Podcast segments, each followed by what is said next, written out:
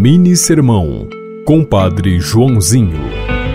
Reconheça os benefícios que recebe de Deus. A ação de graças é própria de quem recebe a ação da graça.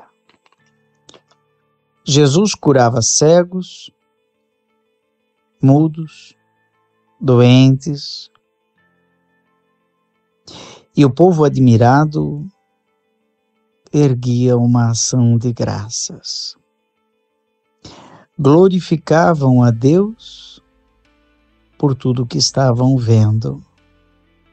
E Jesus multiplicou o pão e o peixe, saciou a multidão. Eles comeram, ficaram satisfeitos e agradeceram. Quando receber um benefício de Deus, ou até mesmo de uma outra pessoa, saiba dizer muito obrigado.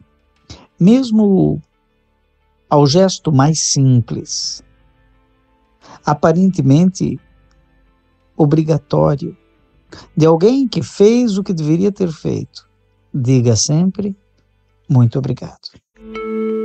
Você ouviu Mini Sermão, Compadre Joãozinho.